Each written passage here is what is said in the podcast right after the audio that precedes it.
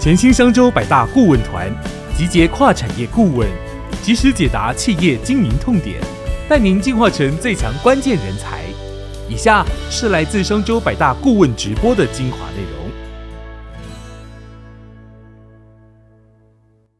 呃，欢迎大家收看我们这一集的节目。我们今天主要来跟大家谈这个供应链的管理哈。那我想，呃，韧性供应链是大家在这一次疫情，特别是中美贸易大战之后，大家都一直在关心哈。那我最近看到这个 Bloomberg 上面在分析，呃，比如说这个最近的这个海运哈，就是市场大乱，因为俄乌战争的这个关系，所以包括石油哈，现在俄罗斯的石油哈不卖到欧洲了，直接卖到亚洲，所以那个传奇哈就开始乱掉。那所以你现在运油的油轮的这个传奇就开始有了很大的一个改变。那你如何应对这个每天都在变化的市场？那我想这个是我们今天特别要讨论的议题。那我们今天特别欢迎啊 c o n n e s s 的亚太区的资深业务总监哈，Richard 肖军强，他会来呃当我们的这一集的这个顾问老师哈。那他们的公司是一家来自加拿大的这个供应链软体的这个服。顾问公司，那他们的客户非常厉害哦，包括 P N G，包括 Toyota，包括 Dyson，都是他们的客户。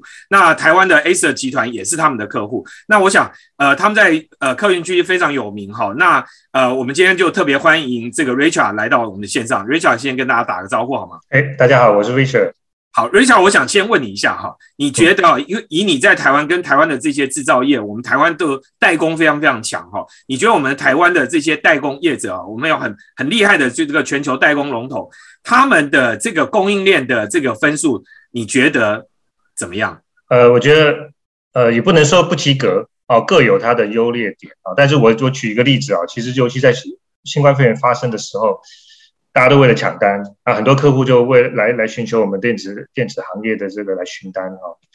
那往往呢，哎，我们很多他们的供应链非常传统，呃，需要需要经过内部这个接棒式的一直去做询单的这个评估，所以往往要花两三天的时间才办法回复客户这个交期。所以你说客户询单，结果我们的 feedback 很多公司要三天才能够回复。对，其实对客户来讲，这样是不够水准吗？对，当然了，当然，因为对客户来讲，那那那，请问一下，国际水准应该多少天？我认为应该是在几个几分钟之内，或者几小时之内就完成了。因为对于客户来讲，他没有办法得到有效交期，他就去找另外一个替代供应商，那就销就就失去一个销售的机会。OK，你的意思就是说，虽然即使现在船务传奇很混乱，比如说我的原料原物料我也可能缺货啊，等等之类。Even 在这样的状况下，客户来的一个询单，你应该能够在几小时之内回复，而不是三天才回复。你如果要三天才回复，你认为就是不及格，是这样吗？对，我认为是不及格，而且 OK 好，那为什么不及格？来，今天告诉大家。OK，大家好。那在进入今天的主题之前，我想分享一个小小的故事。就在上上周哈，我被邀请去国中呃做一个职业生涯的分享。那我就要谈谈我做供应链管理顾问的经验。哦，那准准备的时候，我在想说，哎，怎么样让孩子们能够了解供应链管理？那我就准备用手机供应链当做一个例子。我就问孩问同学们，哎，手机怎么来的啊？供应链是谁组成的？原材料有谁？那现在孩子都很清很聪明啊，他就说，哎，联发科、苹果，哦，甚至说红海等等。哎，有一个孩子就说了，缺晶片。我当下就觉得啊，其实这个供应链。整个挑战的破坏呢，以及大家都说非常非常他可能有投资联发科的股票，对，他在投资联发科。那在这个之前呢，我想讲一下什么叫韧性供应链。那我在这个行业供应链管理的领域已经超过二十几年了，产业的变化我也都观察到。以前呢，过去我们在谈的就是供应链是敏捷、弹性，啊，代表它它的供应链能跟着市场的变化，它更灵活。但最近几年呢，韧性这个字叫英文叫做 resilient。被持续用来说明的供应链需要具备的能力，这代表什么意思呢？就供应链的破坏，这个 disruption 越来越多，而且是不可以避免。一个企业呢，如何能快速的经过这个破坏，呃，快速的恢复，这就代表它的韧性。那刚好提到哈，我们 Kinesis 已经成立三十七年了，那我们是上市公司，在加拿大，那我们是提供 SaaS 的云端服务给客户。那许多的业界的分析师哈，这个研究机构呢，都把我们评选成这个解决供应链解决方案的创新的公司。那我们全球有超过大概两百多个客户，现在应该有两百二十个客户，超过七十几个国家。那我们虽然是加拿大公司，但是呢，我们全球的据点的分布，包括我们的客户啊，就是全球分布非常广阔。那这这也是因为，因为我们是在 SaaS 上面提供云端的服务，所以我们在导入啊、支持都不受地区或者是时区的影响。各位应该都有观察到哈，全球供应链风险啊破坏越来越多，尤其最近几年，那从一九年的这个中美贸易战啊，促使的供应链开始迁移，二零年的这个新冠肺炎。还有，这不是不仅仅如此哦，还有各类的天灾呢，都造成供应链的破坏，对他们的影响非常大。那苏伊士运河啊，这个大家都记忆犹新啊，常常货轮阻塞。我还记得当时我们好几个欧洲的客户，因为这样啊，做紧急的调拨采购。那当然，刚刚小小编有提到整个上海长三角整个这封城。那我有一个客户啊，他是做电子组装行业的周边周边设备的。那年前他也是很辛苦啊，年前是因为突然的不预警的限电造成他停工，好，这是没办法预警预知的事件。那同时呢，最近又因为在苏州啊，它整个封城的影响，所以他必须很快速的必须要把它的生产转移到其他工厂或者是合作厂商。那刚刚我提到，呃，PNG 是我们的客户啊，那在就在二零二零年，这个五他们在中国有五个区域仓库，那武汉就是其中一个区域仓库。在二零二零年的新冠肺炎刚爆发的时候，是武汉封城，所以造成什么？它武汉的区域仓库是不能运作的，所以他们透过这个，透过我们的工具哈，透过模拟啊、调拨啊、评响、影响、评估这些影响，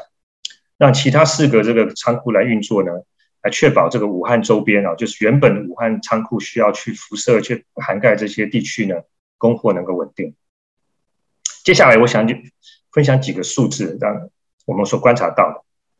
第一个数字百分之三百哦，就最近两年，各位应该有刚刚有提到这个 PC Home 啊，他们的交物流啊，整个货物的交期呢，比以往延长了将近三倍。好，那根据因为供应链断裂所影响，更超过了三分之一。那以往电子关键料件啊，这个呃交货周期大概都是三三个月，现在六个月甚至九个月都稀松平常的事情。组装行业的客户呢，也被他的供应商哈要求说：“哎，我需要提供一年半的需求预测。”这对他们讲其实是蛮蛮困难的一件事啊。那即便是如此，我们也看到很多供应商，他是都给不出交期，只能边走边看。哦，这这更加剧了整个供应链的不确定性。下一个数字，那我们也观察到哈，一个企业需要花比以往多十倍的时间来计划供应链，解决断裂的问题。刚刚我提到我苏州的客户的例子啊。那物料短缺呢？它是是一个常态。那他们需要花大量的时间去追料啊，重新计划。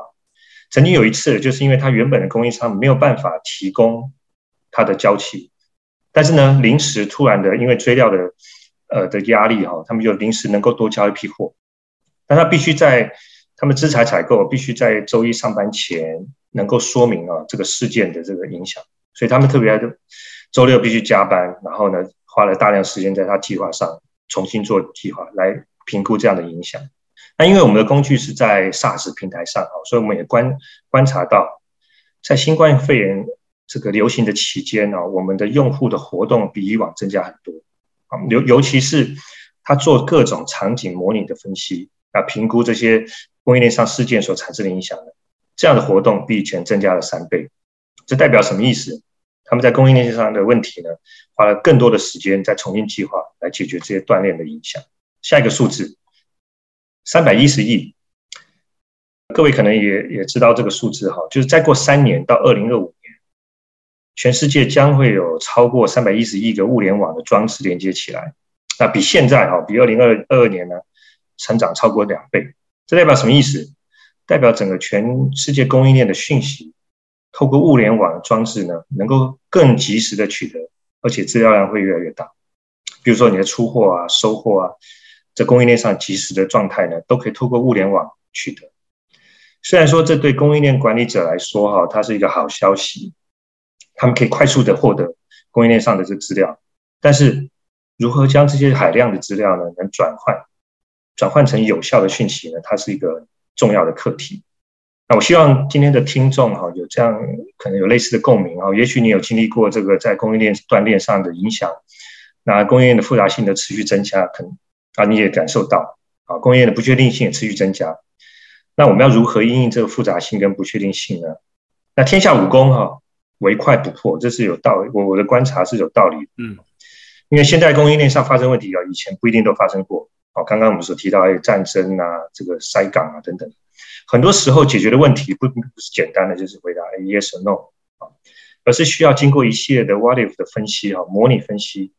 来做出结论啊。谁能能够快速分析而做出决策啊？这就是谁就有具备管理复杂不确定性供应链的能力。所以你刚才讲的这里面场景的分析，你在不同的场景下面变数不一样的时候，你要去模拟。那这个模拟就变成你的这个工具就变很重要。如果如果你的工具跟不上这个模拟的情境的话，你你可能就分析不出来。哎，没有错，没有错。待会我就谈到我所观察到了哈，那个呃，现在业界很多普遍，即使非常大的企业啊，百亿企业，它还是用非常传统的工具在做。OK，我们继续。相对我看到很多客户啊，在这样快速变化的环境之下呢，他。运作模式的传统，它的工具刚才提到了非常非常传统，已经没办法应应这些变化了。那对企业带来非常大的风险哦。那传统的方式就是非常模组化，而且是串行式的，一棒接一棒啊。比如说销售，他会制定需求计划哦，或者是需求预测，然后交棒给生产，在生产就做生产计划，再交棒给这个采购，那采购再制定采购计划。各组织之间呢，他就使用自己的工具。那我们观察到大部分。最常使用的还是 Excel 表。那我们常常开玩笑，就是我们这我们这些供应链的计划人员呢，都是使用 Excel 表的这个表哥表姐啊，表数表少啊。那这些工具间都有不同的假设条件，那部门间的这个讯息呢，都模糊不对称，往往呢会来来回回的沟通啊，无法达成共识，造成他们组织部门之间的壁垒。诶，可是现在大家都说，啊，我导 ERP 就好了。呃，ERP 它我们认定认为它是一个这个我们叫呃 system of record，它它是交更是一个交易行为交易的这个系统。那比如说你在上面开 PO 啊，在开工单啊，收订单啊，呃做财务的结算哦，这些都 ERP 必须要做的事情。但是呢，但是它是底提供底层的资料、底层的数据，在这之上你需要一个大脑哦，怎么样去做这个计划，能够安排说什么时候该下 PO，什么时候该下工单。什么时候该生产？我对客户的订单的交期是什么？那这个就要透过计划的工具来实现。所以，所以，所以，所以，各位老板，你、你、你、你现在的意思就是说，光有 ERP 是不够的，光有 ERP 你还没有大脑，你、你、你的脑袋还没有办法思考到你的手脚的全身。ERP 只是把你的手脚贯穿了，但是你没有一个脑袋可以去分析模拟各种状况，是这意思吗？没错，没错。ERP 是看的是过去，我有历史啊，我看跟现在我，但是呢，计划这个大脑是往往前看。啊，更是往前看，我要怎么样更更主动的啊，能够去回应这些这些事发生的事件。OK，所以我们今天第一个结论就是，大家一一定要把这个想法要搞清楚，不是光有 ERP 就够了，ERP 还得有一个大脑。那这个大脑应该怎么建立？我们请 Richard 继续做分享。OK，好。那我刚刚谈到哈，呃，每个企业一定会有这个大脑，只是说它它的运作呢非常老旧哦。那呃，我观察了好几个现在百亿营收的公司，它还是用 Excel 这种老旧工具来支持它的运作啊。其实有很多改进的空间。因为大家都想说，我老板就是电脑嘛，老板对数据很敏感，所以老板都过目不忘，所以老板一切数字都记在老板脑袋里面，所以 ERP 的资料就要灌到老板脑袋，老板就可以做出美好的决策。嗯，对，可能很多台湾公司都这样想。哎，没错。其实，其实我的观察是这样哈，没有人希望自己的供应链运作是传统。好，这是因为长期惯性运作惯性所造成，或者是被老旧的工工具所局限。所以，一个企业哈需要一个次世代的计划工具。好，那这个工具呢，它是一个实时的，能够响应的，能够实时了解整个全局上供应链事件，评估它的影响。好，能够支持。很重要，待会我会提到哈，能够支持各个部门的呃协同合作啊，共同模拟场景，制定对策。那这个具体什么叫做同步并发计划呢？那我用几个例子来跟大家说明一下。各位一定玩过魔术方块，好假假设我各个面就是代表不同的部门或团队。当我在做我的目标是让所有的面的颜色都一致啊，当然你一定有这个经验。我当我要让一个一面的颜色保持一致的时候，诶，我会把其他面的颜色都打乱。代表什么意思？对其他的部门可能就会产生呃不好的一个影响。那同步并发计划呢，就是在同时能够让所有的面呢，它的颜色都能够把它保持一致，考虑各个部门的假设。那另外一个例子就是操作飞飞行，呃，一定有正驾驶跟副驾驶哦。你可以想象，如果正驾驶它只控制上下，哦，副驾驶控制左右，他他们不知道他们互相在做什么事情，那这个这个飞机应该就很快就是坠机了。好，那同步并发的意思就是说，让两个人能同步知道，哎，对方在做什么，然后呢，同步的在控制这台飞机。那这也像我们的脑部的运作啊，右脑，哎，我比如说我们要解一个数学的运算式啊，应应用题，那右脑的就读，它是比较比较偏文的哈，的读这个数学运算式，那左脑呢就很快速能够做计算，在协同合作之后呢，达到这个数学的题目的答案。那我们了解到哈，供应链的变化是非常快速。不确定。那过去过出过去的传统的做法已经跟不上的现在的环境的变化。那我我有一个台湾的客户，他是宏基集团的子公司，哦，那已经是我们客户大概十七年了。那我会跟他谈，的过去这十七年，啊，他们回想起来，已经经历过十二次，大约有十二次的商业环境的运作模式的改变。啊，比如说他们从这个代工啊变成自有品牌，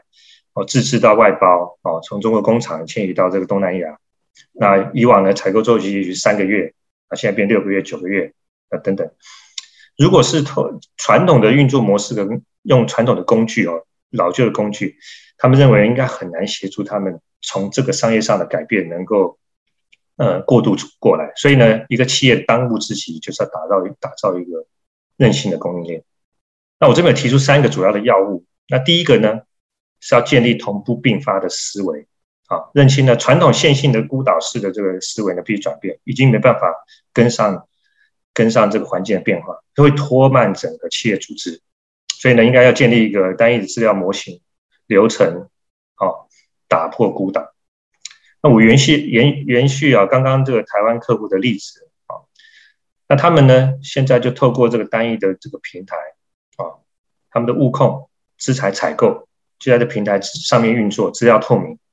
流程规则呢也很清楚，啊，他们透过在这个平台上跨部门之间的协同决策非常顺畅，好，那因此呢，他们也建立部门之间的信赖，也不太会有常常看到情形哈，比如说工厂有有一些有些客户啊，我接触的工厂说他准时达交率，订单准时达达交率是百分之九十五，但是你去问他的业务单位，他业务单位可能认为啊，你只有六十分，百分之六十，再去问他的客户。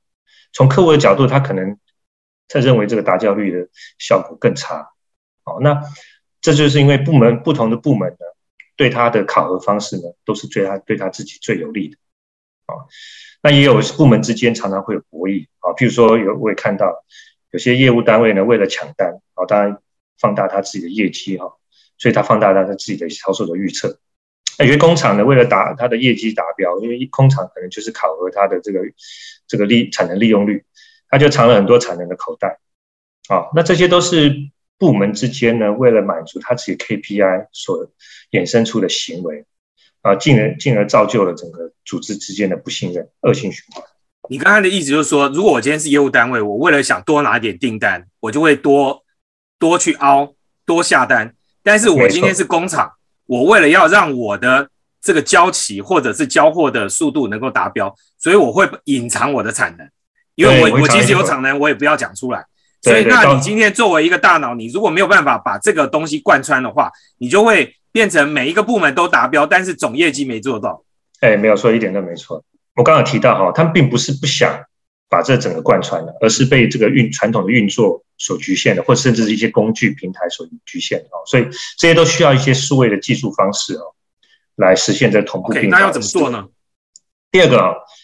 呃，我认为就是要利用先进的成熟的技术啊，打造数位数位控制塔。那什么叫做数位控制塔？一个数位控制塔就必须能够支持几项工作。第一个，要在这整个整体的供应链，不管是内或外，好，能够很快速的感知供应链上的变化。这我们是我们熟知的 visibility，就是可视啊，但这只是第一步而已。刚刚有提到说，我这个大脑要能够往前看啊，接下来有这个 visibility 之后呢，我要能够分析可能所发生的结果啊，把这个 visibility 转换成我们称之为叫 transparency，就是透明度，让企业能够知道这些变化会可能会产生的结果，比如说对财务啊、对库存啊、对生产产生的影响。第三个。我要我要能够追踪整体企业整体 KPI 的变化，而不是单独部门之间的 KPI 变化。那那然后提供预警。那第四个呢，要能够有更有智慧的，能够提供相应的选项来应对这些变化的风险，这个这风险啊。那另外呢，一个成熟控控制塔要几个分层的能力。那第一个呢，当然要透过远端讯息的传递。刚刚提到物联网装置能够透过远端讯息的传递，整合其他的系统，哎，取得实时的供应链可视及透透明度。那第二个呢？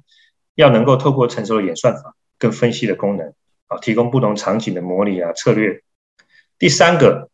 要能够建立决策选项，支持执行跟跟踪跟闭环啊，我们叫做 PDCA 啊，能要能够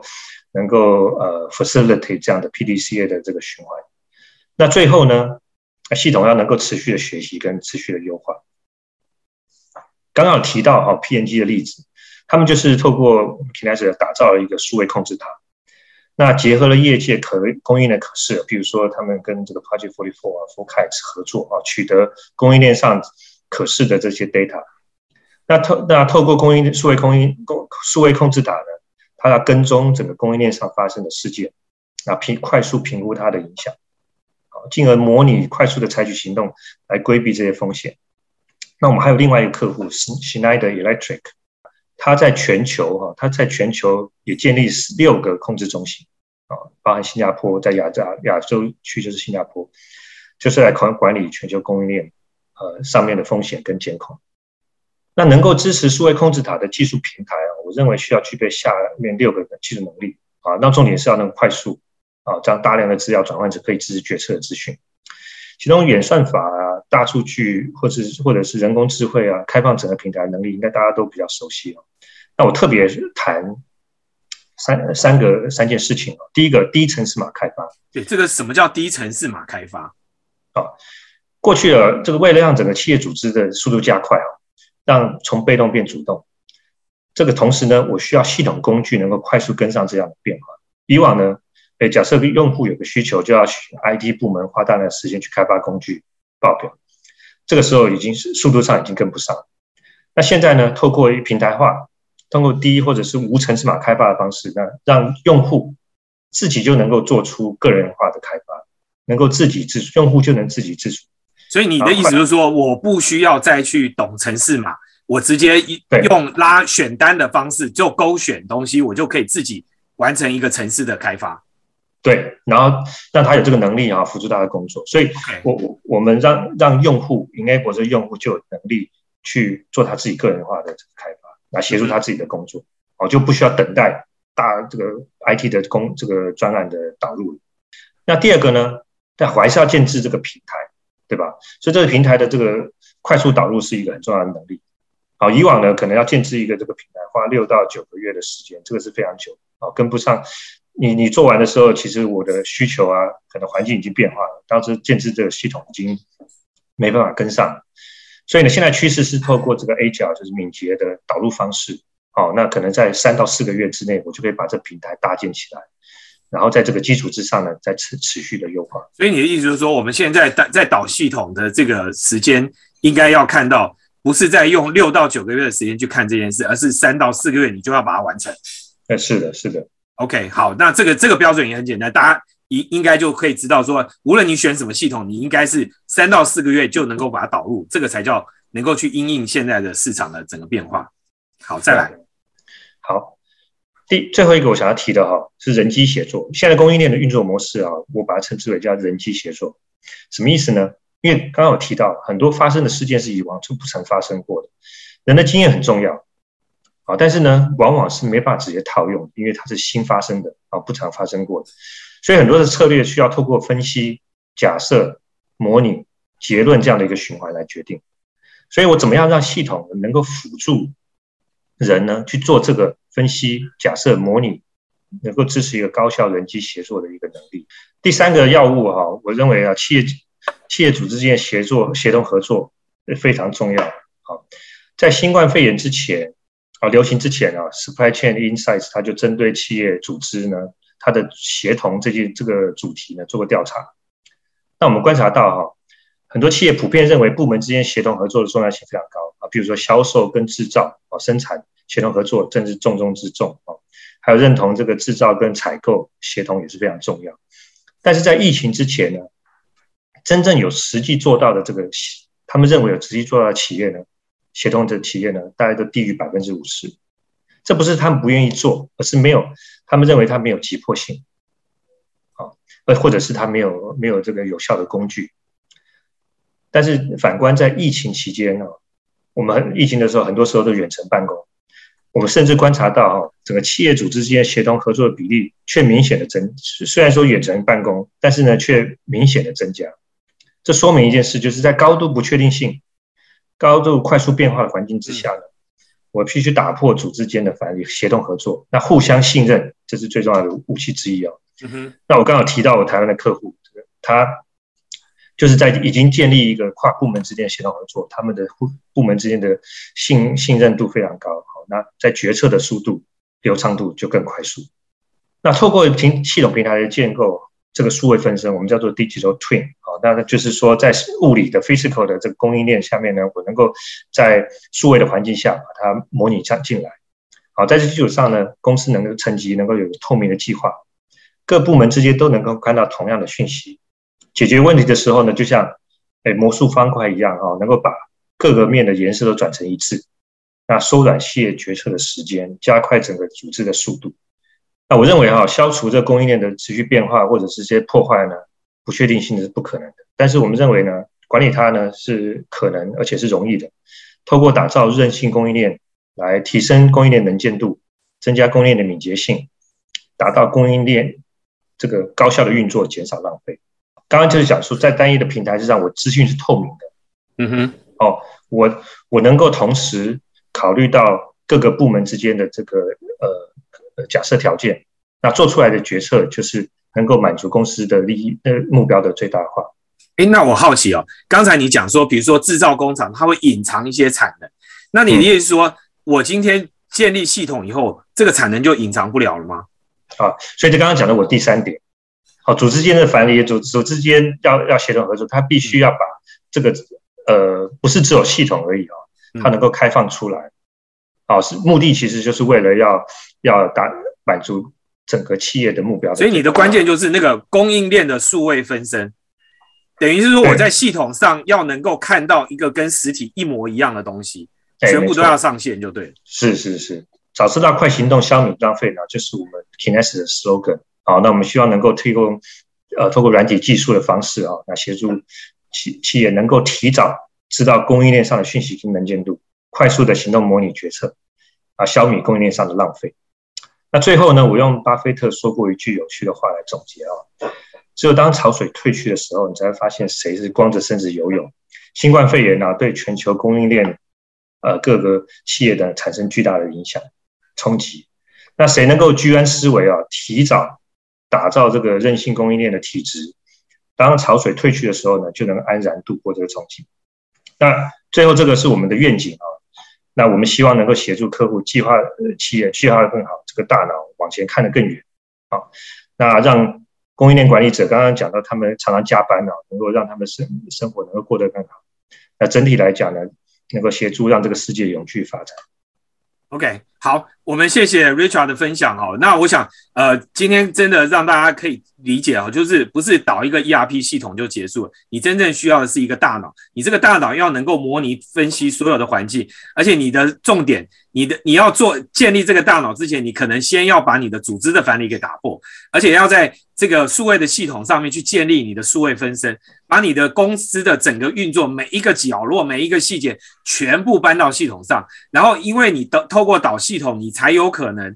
及时的去应对外面的所有的变化。那那这个为什么很重要？是因为从现在开始到二零二五，越来越多物联网的这个东。资讯都跑出来了，那各位，你如果没有一个系统去对接，去把这些讯息拿出来做分析的话，那这些外面产生的新的资讯对你来讲一点用处都没有。所以，那到底我们要怎么做？哈，那今天这个 Richard 有分享了，那我想线上也有很多朋友有问题哈。第一个问题哈，那个最近你看提到这个上海的这个封城又加塞港啊这些，那如果真的要达成一个韧性供应链目标，因为像它是因为政策突然的这些变化造成的。那这个时候，如果呃我们还去要求我在上海的这些工厂，或者我要让它变成一个韧性的供应链，你有没有一些特别的 angle、一些视角可以来来提醒大家说，哎，你要注意什么事情？我怎么去分析说这样是不是补强？因为有做哪些事前的补强，我可以让我的韧性可以提升。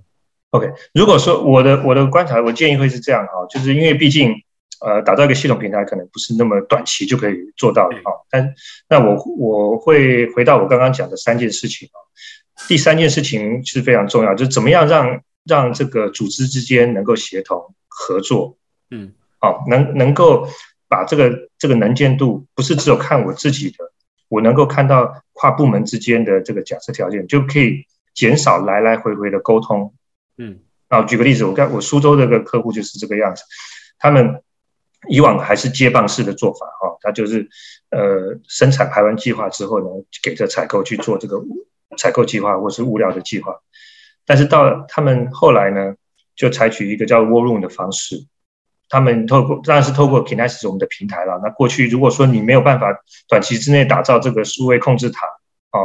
的的这个平台的话，就跟就必须在现有的工具之上，那很快速的透过也许是 Excel 的方式。我觉得这这是第一步能够呃能够切入的点。好，就是你今天来没有时间，因为导系统最快也要三个月嘛。那还没导系统之间，你能够做的第一件事。就是赶快打破系统藩篱，然后把这个资讯让它透明，就是跨部门组织对跨部门之间的协同，这个协同先让它透明。好，这第一个。好，那再来一个问题哈，呃，Jerry 问到说哈，因为通膨跟这个运价都在高涨哈，那企业到底哦，呃，我到底在这个需求预测跟这个库存的管理上面，我要怎么求得一个平衡？你有没有什么建议？啊，这是一个很很好问题啊，需求预测当然是。我我分成两块啊，一个是 B to B 的 B to C 啊。如果是 B to B 的话呢，我我们刚刚讲的这个协同哈，一个是公司内部跨部门的一个协同。那我我也会呃看到客户更推荐他们呢，开始去跟他的客户去做协同，因为你你的预测不准确，其实你的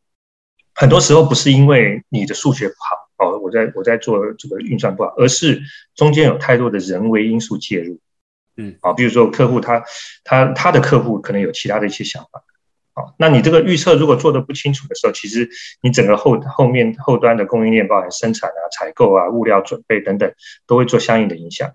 好，所以往前端呢，我会建议就是把整个供应链不是只有局限于自己公司内部，而往外扩张。能够跟我的他的客户做主动的大客户哈，做主动的这个协同，那这个里面不见得呃那么容易，因为有些客户他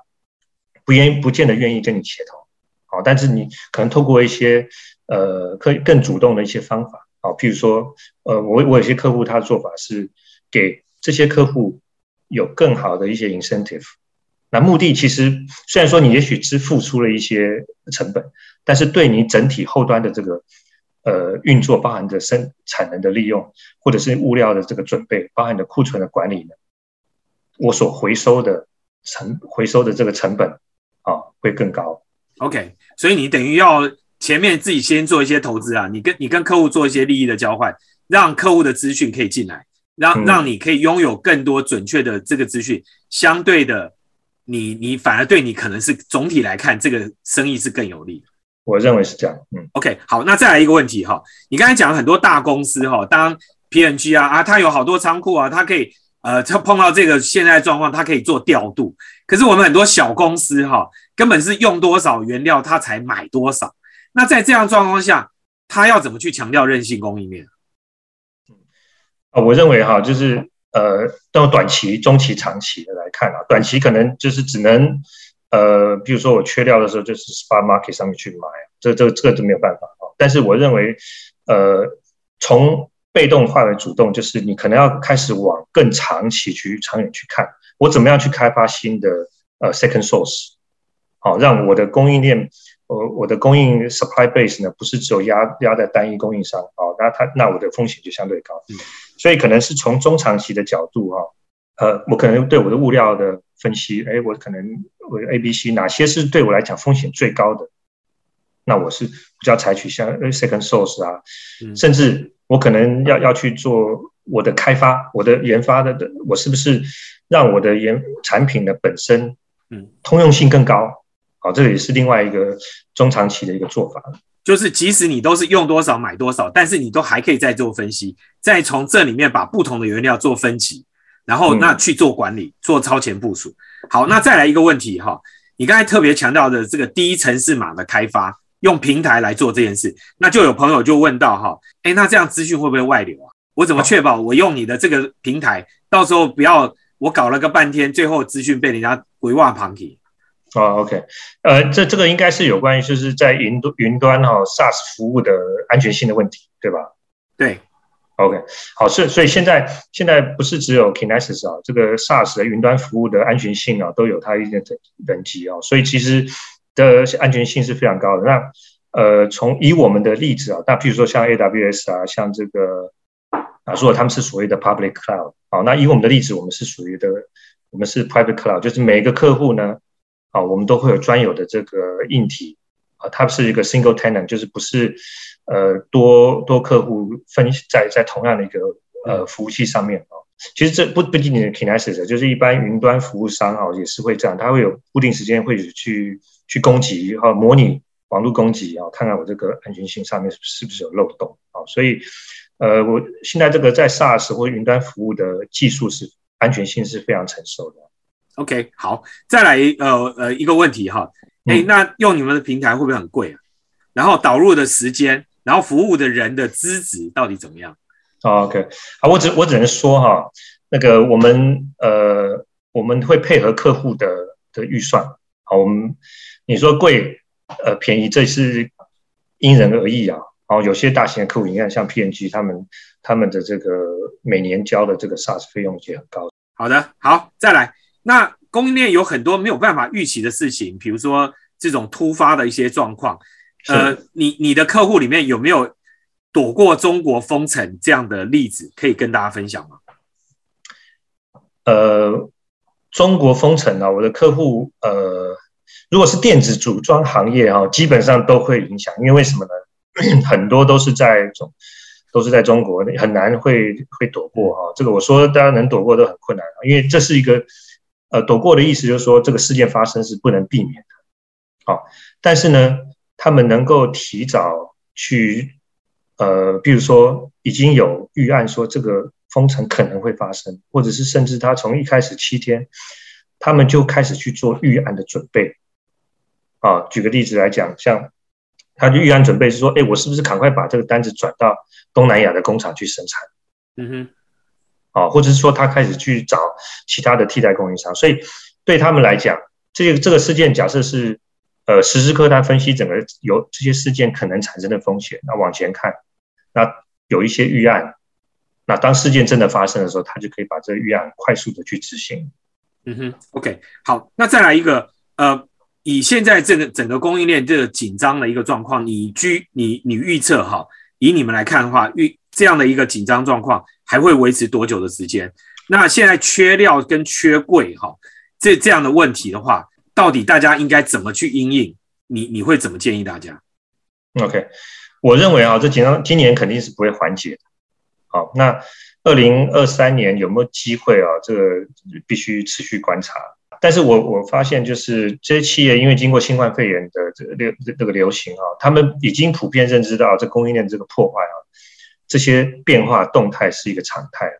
啊，就好比说我们要跟共病毒共存，它就是选择呢，这些企业的选择跟供应链破坏这这些事件呢共存，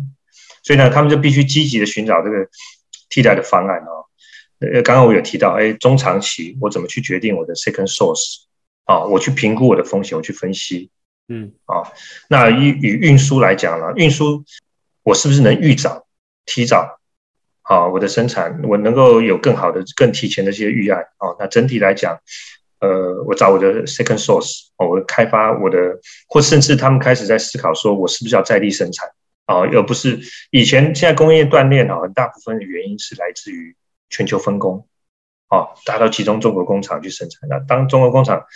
这个呃出现问题的时候，全世界都发生影响。所以他们也在寻求中长期的这种策略的方案是。规避这这类的风险，我能不能地域化、区域化？OK，好，那再来一个问题，都跟低层次码有关哈。第一个，低层次码的开发哈，用平台的话，它需要什么样程度的工程师来做维护就可以了。再来一个问题是，呃，低层次码的这个平台哈，它可以有到多丰富的程度？一开始平台建制的时候，肯定是需要 IT 部门协助的哈。我们的经验是这样，但是，一旦上线这平台建立了之后呢，我们对于用户，用户其实假设我们的这些 Excel 表的表哥表姐啊，他们其实都很厉害哦，就是本身在 Excel 里面呢，他就可以去写一些呃，比如说 VLOOKUP 啊，或者枢纽分析表这种，他其实对资料结构基本的、基本的逻辑就已经有了。Deep 城市码开发呢，只需要具备这个呃资料结构。第一个需要具备的资料结构能力，第二个呢，可能有一些这种简单的运算逻辑，我这个平台呢，低层码开发呢，就有办法把它翻译成后台系统能够去运作的这样的一个功能。所以它不需要工程师的背景，不不需要。其实你是逻辑清楚，然后对对 domain 资料结构，对资料结构要有结构结构化。那我认为啊，我们我们他们现在的这计划人员啊，这些表都已经有这具备这样的。OK，那那你们有哪些平台呢？啊，我们的平台叫 RapidResponse 啊，它本身就是配置环境的这样的一个模组。嗯哼，啊，就是在原本所提供的标准功能之下，那用户呢可以他个人化的方式，在这平台之上去做配置，然后行。比如说我举个例子，他可能想要看特殊的 bug，，就只有我。我想要看的这个格式啊，我想要这个运算啊，或是甚至我要自己做的这个模拟啊，我就可以在我自己的用户的环境之下去做这样的一个开发。OK，好，那再来一个问题，呃 c a n e s s 有服务业的客户吗？我们开始跟零售行业哦，零售行业合作，我们大部分客户主要还是在制造行业为主。好，那零零售行业最近最近两年开始拓展啊，那主要是帮零售，零售也是服务的一一种啊，那主要是提帮他们做，呃，譬如说促销啊，啊，譬如说让让他的需求预测更准确，OK，好，或者是帮他定价，嗯，好，再来一个问题，那以往 JIT 这种系统要如何调整成建立成变成是这个供韧性的供应链？呃，JIT 啊，这个 Just in Time 啊，呃，这个模式呢，还是可以存在。那为为什么这么说呢？就是当我们在看整个一个企业它的物料，我们分会用不同的方式去做差别的待遇。好，那有些可能物料呢，它它的供应风险非常低，那其实我就可以采取 JI JIT 的这种方式的策略。但是我们更要关注的反而是那个风险更高的这一批的这个物料。哦，怎么样采取更更主动的方式去规规避这些风险？好，那再来一个问题哈，呃，我们通常看中心跟卫星哈，中心工厂它企业它可能会有建立数位塔的这样的需求，可是你这个卫星厂商在这个供应链的下游的这些业者来讲的话，它的数位程度都不高，那它怎么样去建立这个控制塔，或者它的控制塔要怎么去提高这个能见度？比如说像以 Toyota 我们有个客户 Toyota 为例，它很多卫星卫星供应商啊，那其实对他来讲啊，这些卫星供应商也有大有小，哦，那他也是需要有它的上游跟下游，嗯，好，举个例子来讲，那下游它必须跟 Toyota 做对接，嗯，好，知道它的它能够得到第一手的这个需求或是订单的讯息，嗯哼，那他必须能够很快速的，因为以往是他就呃。对这些这些供供应商来讲啊，他必须要很快速的知道这些讯息之后，把它翻译成，哎，我需要生产的这个讯息，我需要采购的讯息，所以他也必须具备这样的一个快速响应的能力，啊，否则他没办法服务，呃，像这种中心工厂，像 Toyota 这样。那再来一个问题是，韧性供应链的这个系统主要是方便讯息的分享吗？它的主要功能是为了这个吗？模拟如果一个韧性供应链，你可不可以？它有没有一个执行的模拟？你你有一些场景的模拟，那有执行的模拟吗？呃，刚刚讲的说资料的呃讯息的打通哈，这个 visibility 它只是第一步而已。第二步是说怎么样把这个世世界上所谓这个 visibility 发生的这个变化能够翻译成有效的决只能支持决策的资讯，这是第二步。就是说刚刚讲的，哎，往前看，这事件发生了，我能够预测可能对我的订单产生什么影响，对我库存财务产生什么样影响。嗯哼，好，这是第二步必须要做到的。那第三步才是说，好，我知道这些这些问题了，产可能产生的影响，我可能透过人的经验，啊，或者是系统本身过去的经验，他学习给一些建议，哦，可能有几种解决方案。那人的经验呢，也也他就可以透过这个平台第三步去做模拟。是不是能够规避这个风险，能够解决这个问题？那这是往前看，呃，事件发生。但是进入到刚执行，就是说，假设呃物联网的讯息进来，我们会透过监控。那监控是什么意思呢？就是物联网的这这个资资资讯非常多，好，一进来之后呢，可能就会对对这个系统的计划产生影响。有些客户他这么做法，就是他的后台他会把它自动化，任何的。讯息进来之后，我就跟把这个计划重新做一个叫做 replan，重新做一次计划。嗯哼。那但是他会去监控，就是说这个计划的重新做计划这个呃结果呢，有没有超过我所预期的一个范围？如果说哎这个订单呢，可能因为因为这个物物料延迟的影响，可能就延误延误了两天，对我来讲，我可能不需要去关注它。两天我跟客户是是有办法去协商的。假设这个。变化呢，到了五天的延迟，那对于对我从这个 business 来讲呢，我就没法接受，那用户就会被预警，嗯哼，就让让这个人来介入来解决这个这样的问题。好，所以这是执行监控上面呢，我们可以透过一些这个规则哈，来提供预警，让人去关注在最应该人要介入、用户要介入的地方。OK，所以你所谓的能见度就是包括这些预测，你等于是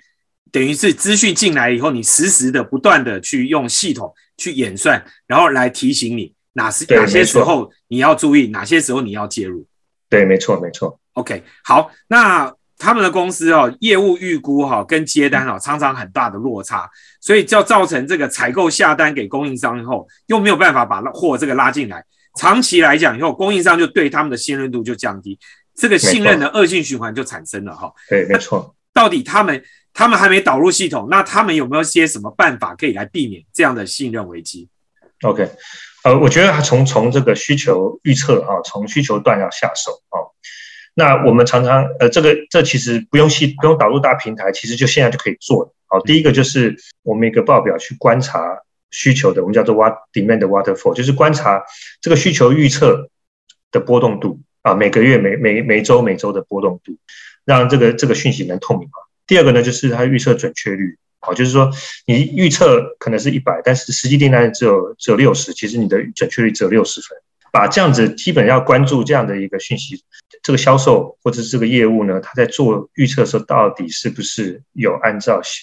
他真实的这个想法来做？嗯，OK，所以这个这个就其实你不用导系统，你就可以先做这件事。好，最后一个问题哈。现在因为俄乌战争，然后那不知道你们这个系统啊，对于这种跨国的制药业的供应链，它可不可以也可以适用？因为他们现在就碰到一个问题，他从法国进药，但是那个原料药，可是法国现在告诉他说，因为俄乌战争，然后原料短缺，所以它变成很多的这个药品没有办法进来。那他们等于在台湾，他就只能做控货跟配货，那对病患就会造成影响。那这些东西在系统上可以来协助他做解决吗？医药行业哈很重要，就是法规了，好，所以说就说法规这个事情就不见得短期之内有办法解决，因为呃乌俄战争这个是临时性发生的。如果说它的它的原材料原料只有单一来源的话，啊，就是法国刚刚提到单一来源，那短期之内又没没办法去做这个。Second source，因为要经过这个法规的验证哦，短期之内确实就没有办法。即使你有系统，我我坦白讲，有系统也没办法规避，因为毕竟你这个没办法 pass 法规的这个条文啊，你就是缺，就是没有。但是我觉得中长期来讲啊，还是可以可以透过透过一些呃策略性的一个发展，能够规避这样的一个风险呢。我认为啊，像这一类的原材料原料就是一个高风险的这个物料，嗯，就应该要有 second source。就就也许是 second source，也许是说我能够提前提前备一些这个预预留的东西。好，那我想我们今天谢谢 Richard，。那还有一些问题哈，我想最后我会请 Richard 回答了以后，我们再呃 email 回回复大家哈，然后谢谢大家的提问。那今天谢谢 Richard 来告诉我们，呃，这个供应链的这个韧性供应链，你真的要怎么打造好？那我想第一个标准哈，这大家看一看你的这个客户的询单哈，几个小时之内就要可以回复了。好，就即你你千万不要等到三天，你等到三天你就基本上你的系统应该是不及格的。好，那所以大家可以做这样的一个检视，然后他刚才也提供了很多的逻辑，然后他会把这个。PPT 也整理出来给送给大家。那我们今天谢谢 Richard